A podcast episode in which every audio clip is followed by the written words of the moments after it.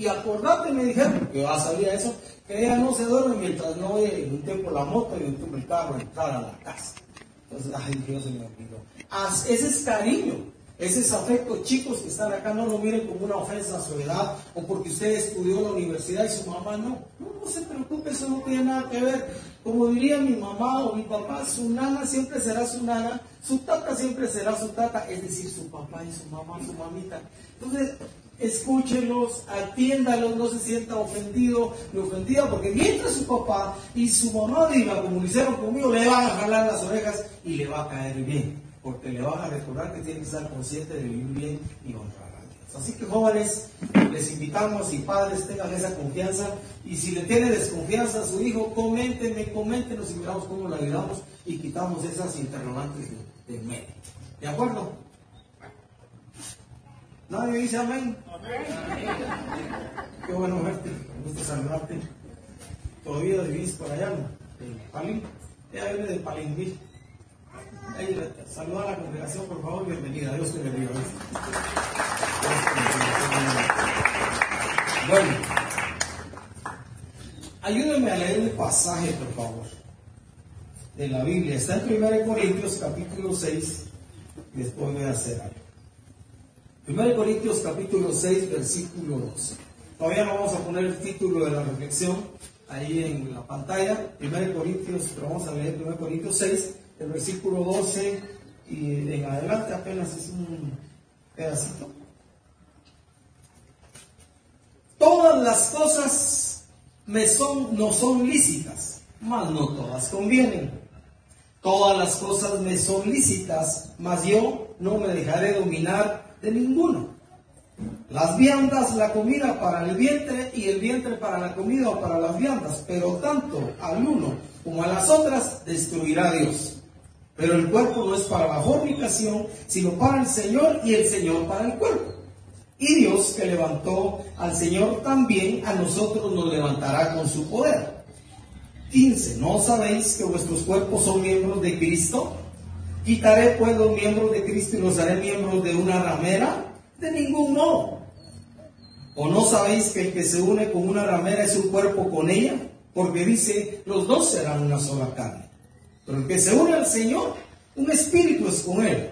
Huye de la fornicación. Cualquier otro pecado que el hombre cometa está fuera del cuerpo, más el que fornica contra su propio cuerpo peca.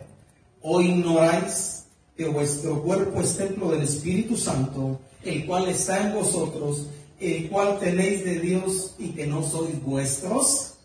Porque habéis sido comprados por precio. Glorificad pues a Dios en vuestro cuerpo y en vuestro espíritu, los cuales son de Dios. Pertenencia, comprados, somos en un sentido autónomos, tenemos en nosotros eso que llaman el libre albedrío, la capacidad de autodeterminación o lo que otros llaman la voluntad, pero debemos estar conscientes que le pertenecemos a Dios.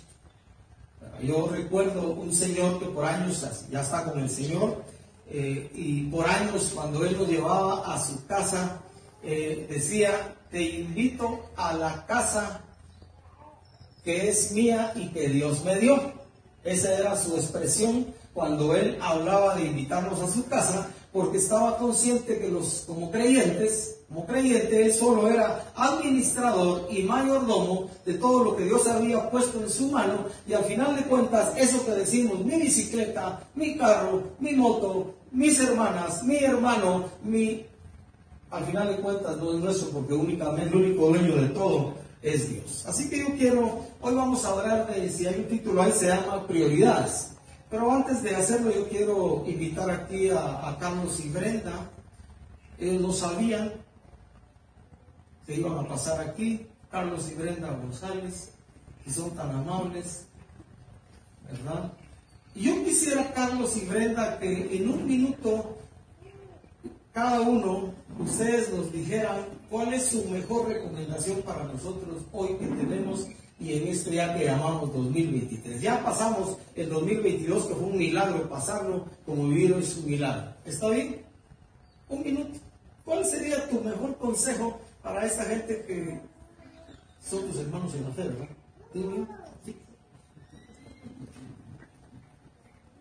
mujeres primero.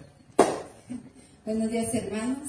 Eh, pues eh, sí, nuestra prioridad en este en nuestra vida, verdad, es servirle al Señor, estar siempre con el Señor, porque todo lo demás viene por añadidura, ¿no? Entonces, estar con el Señor, servirle a Él, adorarle, es lo principal. Es, pienso que es lo que venimos y es lo, la prioridad de nuestra vida. En mi caso, ¿verdad? servirle a Él, el buscarle, el estar cerca de Él, para mí es mi prioridad. Hermano, buenos días, un gusto saludarlos. Eh, pues eh, para, para mí, eh, mi, recomendación o mi exhortación para ustedes es a que, a que busquen cada día constante, cada día la llanura del Señor y que Él sea el que, el que los llene, el que los, el que los llene de felicidad y de gozo, porque de esta manera vamos a poder disfrutar todos los días de nuestra vida. Cuando estemos en la casa, cuando vayamos en el camino, cuando estemos en el trabajo, donde quiera que estemos, cualquier actividad que estemos realizando, vamos a, disfrutarlo, vamos a estar felices, porque vamos a procurar cada día buscar ser llenos de Él. Solamente. Gracias, Carlos. Voy a también a Eric y Rosalba por favor. ¿Qué sería lo mejor que ustedes podrían decirnos para este hoy que Dios nos dio? ¿Está bien? Sí. Muchas gracias. Y bueno verles hoy. Buenos días a todos. Creo que el motivo principal es estar siempre bien con el Señor, buscarle cada día. no importa la prueba o la circunstancia que estemos viviendo, pero si confiamos siempre en Él, pues Él hará en nuestra vida la mejor bendición para nosotros.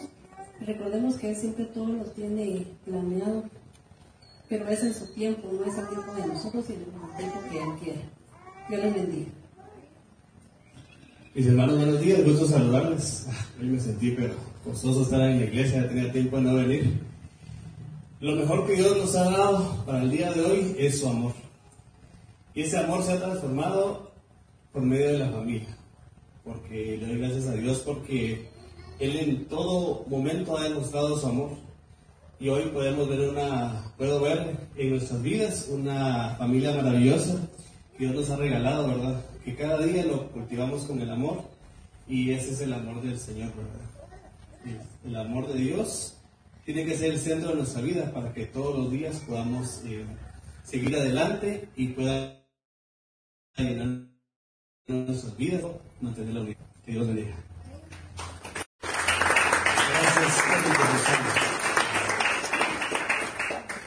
Leti, qué bueno verte, castellanos.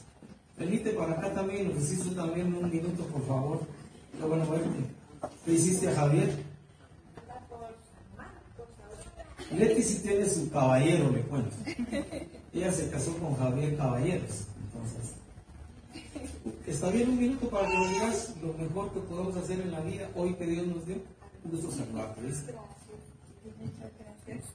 Buenos días, hermanos. Qué gusto saludarlos y estar con ustedes.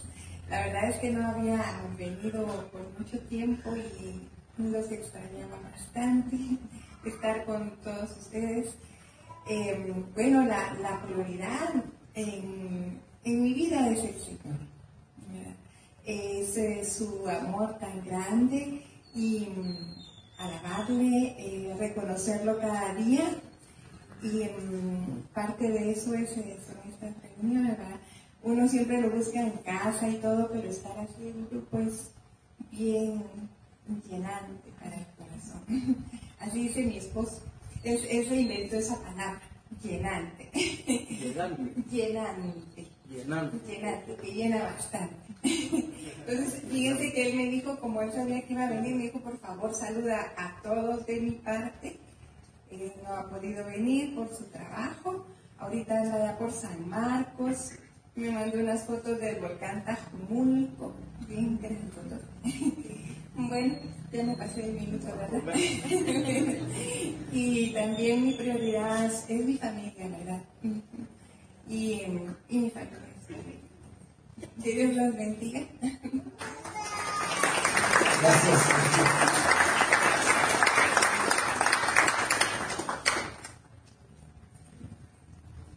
Como nos ayudará ser conscientes del hecho de que aunque Dios nos dio libre albedrío, nos dio el poder de elegir, el poder de escoger, tenemos dueño. El alto precio que Dios pagó y que Jesús pagó en la cruz por comprarnos y por redimirnos es algo digno realmente de ser reconocido. Así que creo que estar conscientes de eso nos podría ayudar a vivir en base a prioridades. Yo hoy solo voy a mencionar tres cosas que considero que son básicas prioridades en la vida y que no debiéramos nunca perder de vista, unida a muchos más que de repente durante el año, si Dios nos da la vida, platicaremos de ellos. Ronnie Gilmore, quien fue que fundó la congregación después del terremoto, literalmente, anda por Guatemala, hoy iba a estar por acá, pero se resfrió por los fríos que padeció, parece, allá en el área de Quiche, porque estuvo en Chajul la semana pasada. Así que ya no pudo estar hoy, me contó anoche, que platicamos todavía un poquito por teléfono, que ya cambió su, su vuelo para irse hasta el 31, creo que todavía da un poquito como 10 días, eh, 8 días, 9 días, y entonces probablemente esté con nosotros el otro domingo, si el Señor lo permite, ¿va, William? Porque nosotros decimos, en 8 nos vemos vos si el Señor quiere, diría Santiago, ¿verdad? Así que Ronnie les manda muchos saludos. Yo tuve la oportunidad con otra persona de ir a traerlo al aeropuerto, la pasamos bien haciendo memorias de hace cuarenta y pico de años, cuando nosotros nos unimos a la congregación y de él y de otros, y principalmente de Dios, aprendimos el, el, valor que tienen las prioridades en la vida. Así que si somos de Dios, entonces de hecho Dios siempre debe ser primero. Ese es el punto número uno. Dios siempre debe ser primero. Yo sé que hasta puede ser un eslogan de una valla publicitaria, podemos hacer playeras y nos ponemos en la espalda o en el pecho, Dios siempre primero, pero el asunto es que en la vida diaria, ustedes y yo debiéramos mostrar continuamente que el amor y la dedicación de nuestro corazón, la fuerza de nuestra vida está rendida completamente a Dios en todo sentido y eso haría posible que la gente notara la, el cristianismo que usted y yo vivimos porque es imposible cuando Dios es primero en la vida que la gente no lo note, no lo note en nuestra vida. No lo note en nuestro hablar, no lo note en nuestras actitudes, no lo note en el trabajo, no lo note en la calle, no lo note en la tienda, porque cuando Dios es primero, la gente nota que algo diferente hay en nuestra vida y la gente puede reconocerlo. Un día le preguntaron a Jesús, se acercaron a él, donde quiera trataron de meterle trampas para ver si lo agarraban en algún error y le preguntaron cuál es el mayor de los mandamientos. Él le dijo el mayor de los mandamientos y el segundo en importancia. Pero ¿cuál es el mayor? Ayúdame. Amarás a Jehová, tu Dios, con todo. ¿Con qué? Con todo ¿Con qué? Con todo. No dice pedazos, no dice retazos, no dice los días de reunión, no dice los días de grupos familiares o grupos de nueva mujer o de jóvenes. Dice con todo tu corazón, porque cuando se rinde el corazón se rinde todo lo demás. Esa es la realidad. Dime o les digo quién gobierna mi corazón y así será mi vida y lo mostramos continuamente porque hablamos, reflejamos en nuestras actitudes en nuestras palabras y en nuestras acciones aquello de lo que está lleno en nuestro corazón. Así que te comento que los que estamos alrededor tuyo y principalmente Dios desde hace rato está tomando película de tu vida. Y Dios siempre conoce el corazón. Me alegra saber que a Dios no le puedo dorar la tostada, como decimos en Guatemala. No lo puedo engañar. A ustedes los maquillo. Les doy un maquillaje de mi corazón, pero con Dios estoy completamente desnudo. Él lo conoce todo. Yo una vez pensé, quisiera que Dios no supiera algunas de las luchas de mi corazón, aunque todos ustedes y todo el mundo las supiera. Pero estamos orientados al revés, que nadie se dé cuenta que soy mentiroso, que nadie se dé cuenta que robo. Ah, no, ¿verdad? No, eso no lo hacemos nosotros. Que nadie se da cuenta. Yo dije, un día le dije, Dios, yo quisiera que todos supieran cómo soy, pero que tú no lo supieras, porque al final de cuentas, quien debe interesarnos e importarnos cuando nos ve es literalmente Dios. Cuando hablamos de honrar a Dios y vivir para Dios, que la Biblia está llena de ese mensaje desde Génesis hasta Apocalipsis. Isaías lo dijo así de sencillo, este pueblo, hablando del profeta con que Dios está hablando, este pueblo he creado para mí, mis alabanzas publicará. Para gloria mía los he creado, los formé y los hice. Y ese para gloria mía significa para traer contentamiento, placer a su corazón cuando estamos haciendo lo correcto delante de él. No es en esencia, aunque incluye cantar. Por años pensamos, por años enseñamos o nos enseñaron que adorar era cantar en los tiempos congregacionales de cánticos. Esto es una pequeña parte de nuestra vida de dedicación a Dios porque se, uno dedica la vida a Dios, en el caso de las mujeres que están en casa, que trabajan en casa y a veces también trabajan fuera, cuando hacen los frijolitos o le ponen rica cebolla a los huevitos, es solo para que le empiece a dar hambre, así rico. Y luego si usted puede, le preparen un buen chilito de chiltero para que no le afecte el estómago con cebolla y hierbabuena o perejil para que tenga un rico aroma. Y usted está pensando, estoy cocinando estos frijoles, estos huevitos, estoy asando este pollo, estoy haciendo este caldo de harina, este pepián, no de bolsa, sino natural,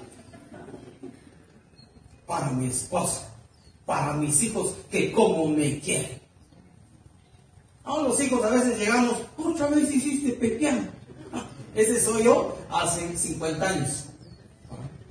Yo me recuerdo que mi padre tenía sus comidas favoritas mis hermanas le cuento que las aprendieron a hacer usted y he tenido que seguir disfrutando de esas recetas. Amarillo. No sé si usted lo conoce, pero yo sí. Pepián sí lo conoce. Caldo de gallina, receta de Doña Lipa. Sopa caldosa. Lo máximo, con chile. Y lo más rico que preparan en la casa, frijoles. Créame, a mí lo que más me gusta, si un día me invita, no se preocupe de faisán, pavo, atún y todas esas cosas raras que hay en la vida. Prepare frijoles, no de bote. Así lo dije el otro día. Si los frijoles naturales, y si no tiene, me dice, yo le regalo para que, si sabe cocer frijoles, nada, si sabe, cebollita y que queden deliciosos. Hacerlo para el Señor agradando a su esposo o a su familia o quien usted convive, porque eso es mostrarle a Dios que Él es primero.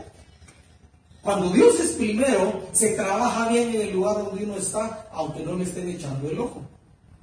Yo aprendí eso estando en la empresa. Porque uno siempre, cuando está el bien pila, bien delicado y todo, y cuando ya no está, ay, gracias a Dios, pues, ahora sí vamos a echar un pestañas. Eso es no tener a Dios primero.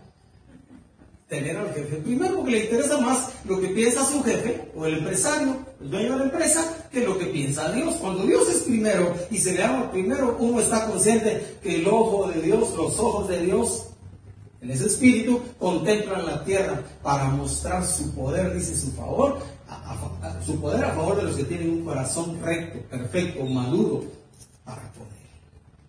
Dios siempre debe ser primero. Yo estoy seguro que con eso no tenemos mucho problema en reconocerlo. Vivirlo es complicado. Pero la única prioridad en la vida debe ser Dios, hacer lugar al Espíritu Santo en nuestra vida. Mire, a medida que yo fui aprendiendo esa dimensión en la que Dios nos hizo vivir, en la que yo estando aquí ahorita que me meta al carro, si me permite llegar a la casa, compartir con mis hermanas, Dios va conmigo. A medida que esa realidad que el salmista escribe detrás y delante me rodeaste y sobre mí pusiste tu mano, me quise esconder en la oscuridad y en las tinieblas, pero dice el salmista, lo mismo te son las tinieblas que la luz. Cuando uno entiende esa realidad, empieza a aprender un poquito a caminar, a vivir en el temor de Dios, sabiendo que Dios es primero y de todas maneras Él lo sabe todo. No lo podemos engañar. Lugar para la escritura. Por cierto, eh, no sé cuántos de ustedes eh, lograron terminar de escuchar la audiobiblia completa. Es decir, no se saltaron ni un día el audio. Yo terminé, hermano, sí, pero no yo Malaquía, hermano.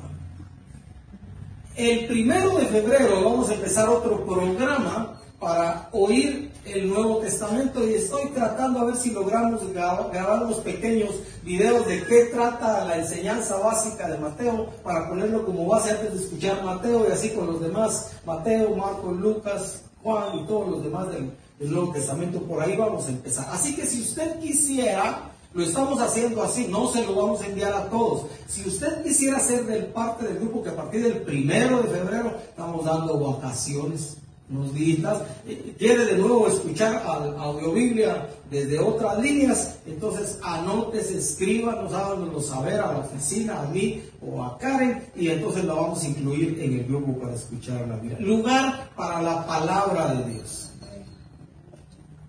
Guatemala es un lugar que poco a poco ha ido saliendo de lo que llaman analfabetismo. Cada vez en las escuelas hay más chicos y hay más personas trabajando, enseñando a leer y escribir a los niños. Pero en el pueblo cristiano hay mucho analfabetismo porque una gran parte del pueblo de Dios no conoce la Biblia ni se ha preocupado. Es un libro que tiene en algún lugar y aunque ya no se le ponen veladoras ni cosas por el estilo en el Salmo 23 o en el 91 o donde acostumbran algunos ponérselo, todavía sigue, sigue siendo un libro decorativo en muchas casas que tenemos más de dos o tres o cuatro Biblias, pero no las leemos.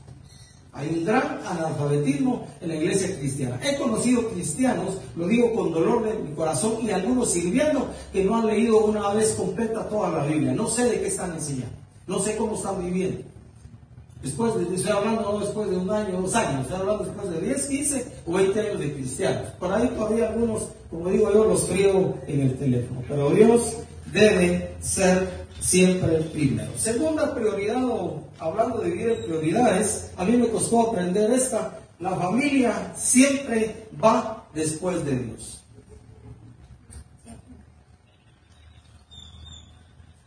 Esta semana tuve la oportunidad de visitar a un amigo que está enfermo, así enfermo de repente, de diciembre para acá, complicado para él.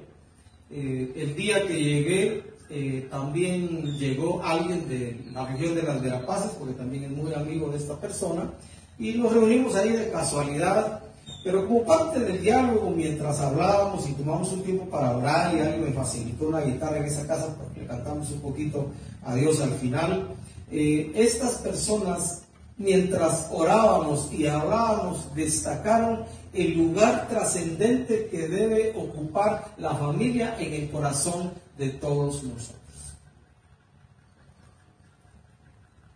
No tengo la dimensión de ser casado y tener hijos, pero desde el lado de hijo, me recuerdo el tiempo que dediqué 8, 9 o 10 horas diarias de lunes a viernes y 5 o 6 o 7 a veces más sábados y domingo iba una o dos horas a la empresa y luego cuando me involucré en la vida congregacional solo llegaba a la casa a, bañarme, no a medio bañarme, a bañarme y luego a salir a mis actividades congregacionales, eso significaba las 6, 7 de la noche y luego regresar en aquel tiempo sin exagerar muchos años, tipo 10 y media, 11, 12 de la noche o 1 de la mañana por andar en actividades congregacionales y descuide la prioridad que en mi vida debía ser mis padres, mis hermanas y mi hermano y la demás familia que tengo. Y un día Dios se tomó la libertad mientras regresaba a la casa de decirme esto, a tu, todos los ayudas, a todos los bendecís, pero a tu familia le das retazos de tu corazón. No se imagina lo doloroso que fue para mí caer en esa cuenta. Le cuento que hasta domingo, después de regresar de las reuniones, estamos allá en Antigua, trabajando todavía en una empresa, me tomaba la libertad, solo almorzaba amarillo, caldo de gallina, frijolitos o lo que fuera, y tipo dos y media agarrar la moto del carro a visitar hermanos de la congregación. Bien espiritual, Figueroa. Pero descuidando la relación con mis padres y no disfrutándolos y a mis hermanos. Y me recuerdo que de ese, de ese momento que Dios me habló eso a mi corazón, empecé a tratar, que sigue siendo mi esfuerzo hasta hoy, de servirle mejor a mi familia de lo que le sirvo a usted. Se lo digo con respeto. Y a darle a mi familia la prioridad que debía, aunque pasara 8 o 10 horas de lunes a viernes en la empresa y sábado y domingo todavía fuera. Y aprendí a quedarme en casa para pasar con mi familia tiempo de calidad no es estar en casa lo suficiente, sino es tiempo de calidad. Dice que mi madre era tan buena y tan aprendió a negarse tanto a sí misma. A mí siempre me gustó el fútbol. Entonces yo llegaba en la tarde, almorzábamos y poníamos la tele y ¿sabe qué decía mi mamá? Bien buena onda usted. Mi papá también participaba de eso, pero no mi mamá. Mi hijo, ¿querés ver fútbol? Porque ella sabía que me fascinaba esa chava. ¿Sabe qué aprendí después? A ver cantinflas con ella. Porque a ella le fascinaba. Si 60 veces miraba las películas de cantinflas, siempre se reía. Entonces, no mami, miremos cantinflas. Y cuando miraba una que otra cosa, a veces miraba novelas, ¿sabe qué le decía yo? Mami, oremos por esos actores, le decía. Y se mataba de la risa. Mi madre conocía a Dios, le cuento. Por eso le podía decir eso. Se mataba de la risa. Oremos, mire, están, lo que están pasando y lo que están sufriendo. Ahora ya sabe qué va a hacer cuando mire esas crisis en las novelas, ¿no? Las películas. Ore por los actores. No, de verdad, ore para que se salve. Usted piensa que se lo estoy diciendo. no dice la Biblia que Dios quiere que oremos por los reyes y los que están en inminencia, por todos los hombres, porque, porque vengan al conocimiento de la verdad. No dice eso la Biblia. Eh, dice, Entonces aprendí a negarme un poquito a mí mismo para disfrutar a mi madre, a mi padre. Mi padre murió para cumplir 80 años, mi madre para cumplir 93, pero el último montón de años de la vida de mis padres almorcé con ellos ya porque me vine a servir a la congregación, a trabajar a la congregación. Tuve la oportunidad por primera vez en toda mi vida de almorzar con mi padre y mi madre a la una todo el tiempo y con mis hermanas. Y hasta reírnos de aquellas cosas que antes fueron crisis en la familia. Denle a su familia el lugar que merece. Usted se casó. Bueno, es un compromiso ante Dios. Usted, mujer, dijo que sí, entrele con ganas. Y ahí aparecimos los hijos. Honremos a nuestros papás. La familia es el lugar donde Dios tiene cifrada la esperanza del cambio de las culturas y de la humanidad. Por supuesto, nosotros, todos como pueblo de Dios, como iglesia, hay un paquete que Dios nos dio, pero la familia es el lugar creado por Dios, diseñado por Dios por excelencia para instrucción de hombres y mujeres. Dije, hombres y mujeres de Dios, que crecerán de acuerdo a usted, papá y mamá es en casa y eso lo proyectarán en la vida. Hace unos años le di a un escritor que dijo que al salir de la casa, nosotros llegar y, salir y formar una familia, los hijos nos llevamos el esquema sano o enfermo que hayamos aprendido en casa. Entonces la pregunta que usted debiera hacerse, se lo digo con mucho respeto y temor de Dios en mi corazón, ¿qué está modelando como padre y qué está modelando como madre? Yo un día me tomé la libertad, ya se podía hablar de eso, le dije, mami, muchos años después de cristianos, usted me enseñó a desobedecer a mi papá. Mi hijo me dijo, nunca te enseñé, así, casi nunca, nunca te enseñé eso, mi mami le dijo. Entonces le dije cómo me lo enseñó muy elegantemente, porque así, así van las lecciones que uno aprende. Y acuérdense, uno aprende más fácil lo malo que lo bueno. Entonces mi papá, cuando él entraba en eso militar que tenía, pues era fuerte, así fuerte, y su palabra era ley y orden en casa, decía, Hoy nadie me sale porque me desobedecieron, así que nadie tiene derecho a salir a jugar a la calle. En aquel tiempo jugaban mucho en la calle, no habíamos tantos vehículos ni motos ni tuk tuk como hoy. Había más chas. Si uno miraba un carro que venía a una cuadra y uno se hacía un lado, viene un carro, muchacho, se iba uno a la ¿va? Hoy está uno encima de la gente y ni se mueve la gente. Allá en mi pueblo, aquí no. Entonces mi mamá, mi papá se iba a trabajar, a veces por trato, a veces regresaba cada día, y entonces me dice, decía mi mamá, miren, bien amorosa. Bueno, realmente en mi mamá, ninguna de ustedes, alcahueta, esa es la palabra que usaría realmente. En realidad decía, mire, su papá dijo que no saliera. Pero, como él viene después de las 5, salgan, pero regresen antes de las 5. Ah, bueno, dijimos nosotros, esa mi mamá como nos ama. No, nos fregó, le cuento. Nos enseñó a ser desobedientes y yo se lo dije. Porque elegantemente me enseñó y nos enseñó que media vez mi papá no se diera cuenta, se valía. Y después cuando yo le pude jugar la vuelta ella, se la jugué mil veces de cuenta. Porque ella me enseñó a jugarle la vuelta a mi papá, yo se la jugué un montón de veces. Por supuesto, después de arrepentir. Después arreglé mi vida y dije, no, no importa si mi mami y mi papi me dicen algo malo, yo debiera hacerlo bueno. Me hice responsable de mis Padres, sus hijos les están chupando rueda, diría yo. Y vamos a decir tarde o temprano de sus hijos, de tal palo, tal hijo, de tal palo, tal astilla. Le cuento. Así que échese una buena examinada en la tarde. Diga ese que si me fregó hoy. No, diga Dios me fregó hoy.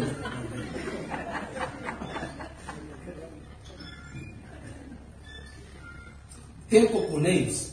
Y entonces allá mientras estaba visitando esta familia, dice el de las Verapaces, que es un amigo mío también.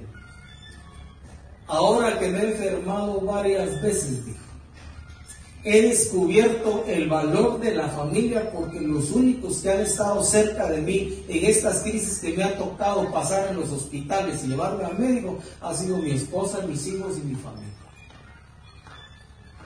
Ahora que he estado enfermo, he descubierto el valor que tiene, nos dijo ahí mientras platicábamos, de pasar, tiene tres hijos. Ya los tres están involucrados en un otro que hacer congregacional y trabajando ya dos de ellos en sus carreras universitarias, graduados. El, tercero, ahí va, nos dijo él, lento.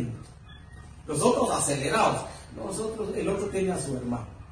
Nos dijo, aprendí el valor de pasar un buen tiempo en la familia. ¿Y qué decir del buen trato? Hablando de prioridades.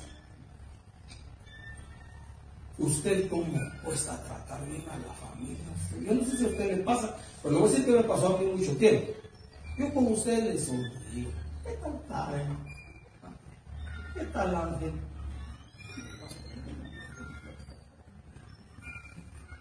Bendición, hermano. Pero un tiempo yo me recuerdo que pensé, esos eran los derechos de mi corazón. Como en mi familia pueden aguantarme como soy, que miren qué porque estamos en mi familia. Y como yo decía desde el lado de un tiempo, que ya lo saqué de mi corazón, aunque todavía pienso de vez en cuando en eso, ¿acaso yo pedí venir a este mundo? Pues, así le entendí a mi mamá. ¿No que yo pedí venir aquí para hablar de que por mí ustedes están peleando? Abusivo. Entonces, ¿qué tal el buen trato? Imagínese cómo cambiaría nuestros hogares si usted y yo adoptamos como forma de ser y estilo de vivir en la casa, vivir y compartir la ternura de Cristo, el amor, la gracia y la misericordia con la que Dios nos trata. ¿Sabe? Dejaríamos de pelear mucho. Dejaríamos de gritarnos mucho. No, perdón, digo de hablar fuerte. Nosotros ya no nos gritamos. Nosotros dialogamos. Le cuento. Pasaría uno menos tiempo trompudo, perdón, perdón, enojado.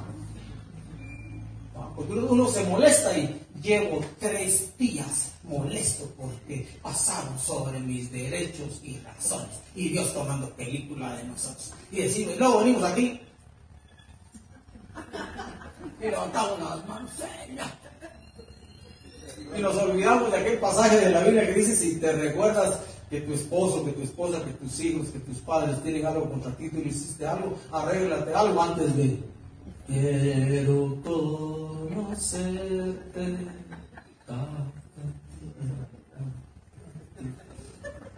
Y Dios nos mira así. Y luego mira la para al otro.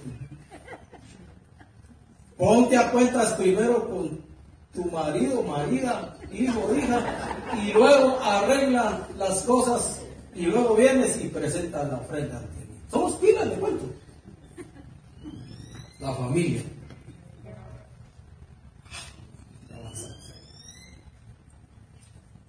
Dice Efesios, hijos, obedezcan a sus padres en el Señor en todo, porque esto es justo. Honra a tu padre y a tu madre para que te vaya bien y seas de larga vida sobre la tierra. Padres, críen a sus hijos, escúchenlo bien, hijos, oigan esta palabra, en disciplina porque ustedes quieren hacer lo que les da la gana para todos los que están aquí, les cuento, hijos que están aquí. Algunos de ustedes quieren hacer lo que les da la su santa gana. No, la Biblia le dice a los padres que nos críen en disciplina, y esa palabra es disciplina, disciplina, es orden, es rectitud, es, es, es esto y punto. Porque si a nosotros nos dejan vivir como queremos, se nos va a ir la onda, papás. No nos, no nos den un metro, les agarramos un kilómetro.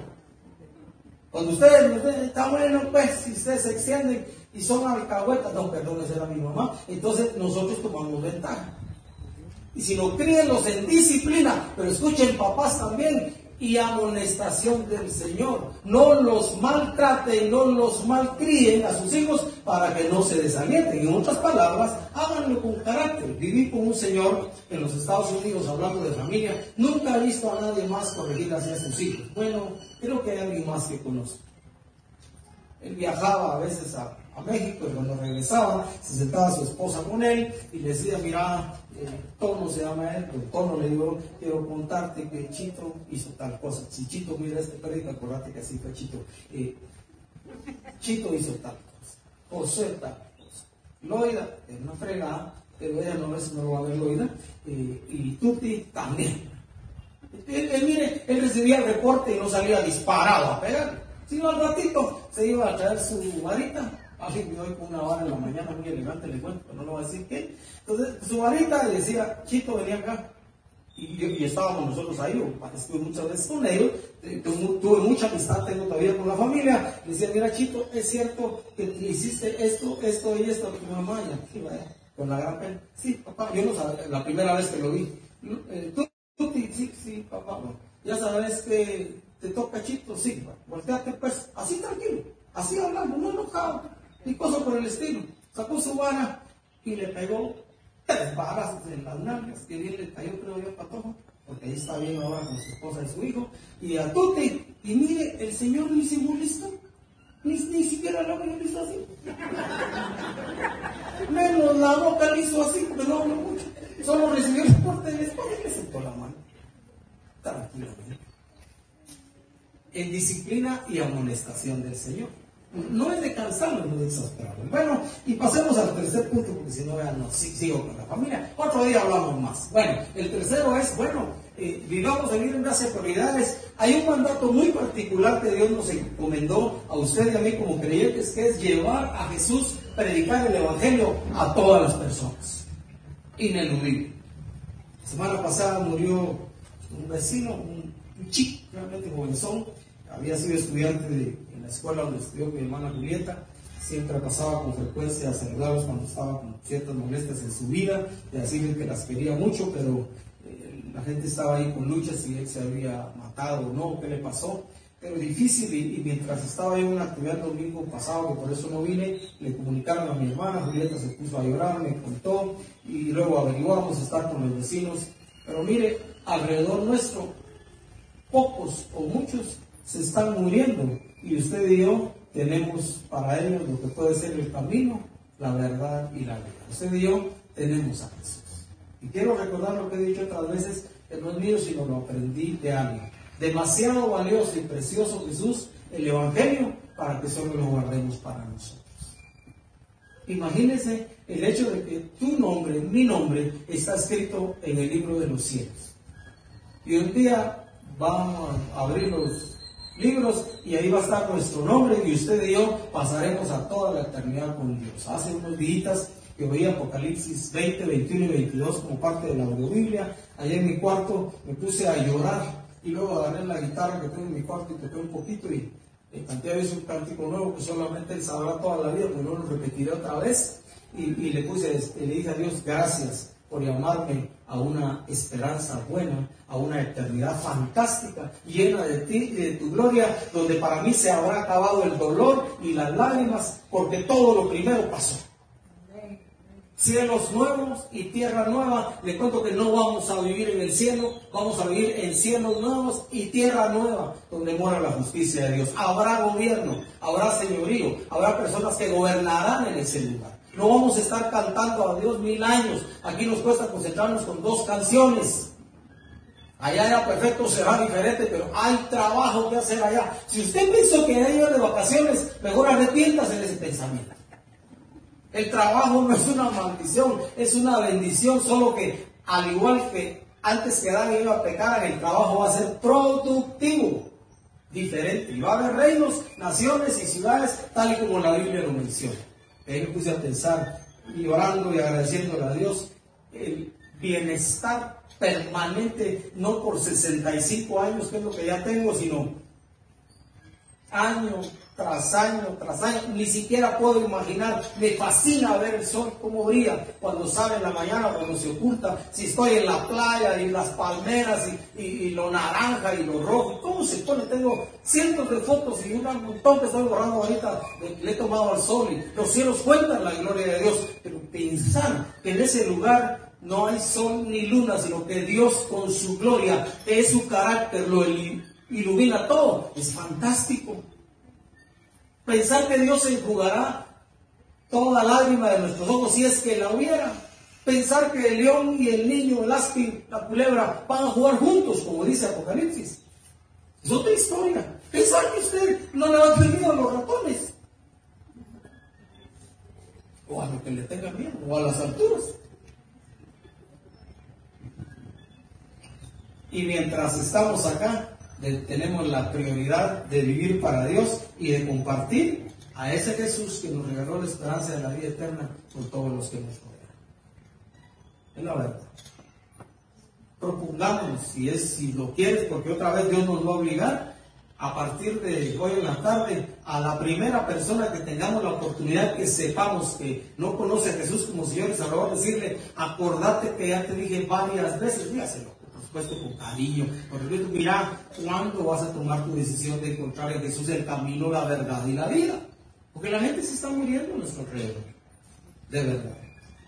Y Jesús sigue siendo el único camino al Padre. Compartámosle a Jesús a Mire, mire, nuestra vida es el mejor mensaje. Nuestra vida la gente va a saber que algo diferente hay en nuestra vida por cómo somos, por cómo actuamos, por cómo vivimos, por cómo hablamos. Llevemos la luz de Dios en nuestras acciones, en nuestro trabajo, en la calle. Si manejas moto vehículo, maneja con cordura, maneja como que fueras hijo de Dios. Ciertamente lo eres.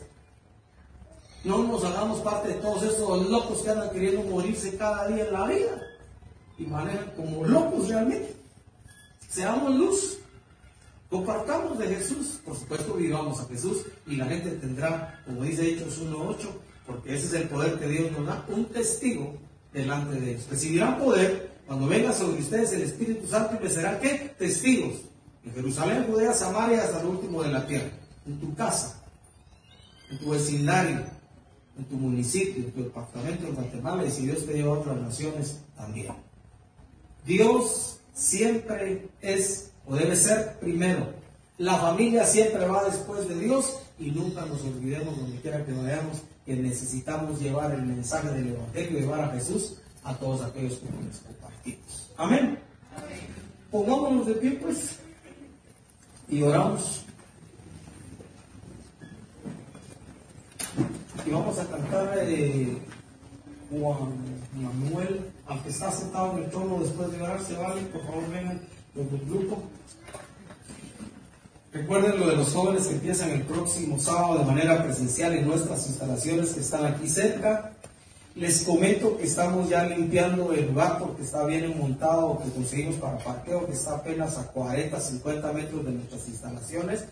Escúcheme bien, si usted lleva vehículo, queremos que lo entre que dije que lo entre, no que lo deje enfrente porque llegó tarde, llegue temprano. Entre su vehículo, moto, bicicleta, tuk-tuk o carro camioneta. Ahí va a haber lugar para unos 30, 35, 40 vehículos. Vamos a tratar que quede bien bonito y todo lo demás porque no queremos obstaculizar ahí la entrada que se vuelve un conflicto con las camionetas. Así que es muy posible que ya en febrero, es muy posible, no sé si el primer domingo o el segundo estemos ya en nuestras instalaciones de regreso al lugar donde reunimos, porque la iglesia está aquí. Ustedes y yo somos la iglesia, la familia de Dios. Padre, queremos de nuevo poner nuestra vida en tus manos, reconocer tu grandeza, tu poder y señorío, y pedimos a tu Espíritu que muere en nuestro corazón, que nos ayude a, a vivir de tal manera que podamos mostrar a la gente que nos rodea, pero principalmente a ti, que tú eres primero en nuestra vida. Queremos vivir, Dios amado, de tal manera en nuestras familias, que como dice tu palabra, después de ti lo más importante, aquello que nos dice como preciado y valioso, es nuestra familia. Que nos encontremos en nuestros hogares, en los tiempos familiares, honrando, bendiciéndonos, amándonos, sirviéndonos por amor. Y que nuestro hogar, nuestra casa, se convierta también en un lugar de refugio para otras personas que puedan llegar a los, lugares donde vivimos y encontrar un lugar, un lugar, una familia de paz. Y Señor, ayúdanos a tener presente que cada momento que nos das de relacionarnos con personas tenemos la responsabilidad de compartir a Jesús a esas personas, de llevarles el mensaje de amor que hay en la cruz, en la muerte de Jesús en la cruz y en su resurrección de entre los muertos. Ayúdanos a llevar con poder el testimonio tuyo a la gente que nos rodea. Y Señor, queremos terminar este tiempo adorando.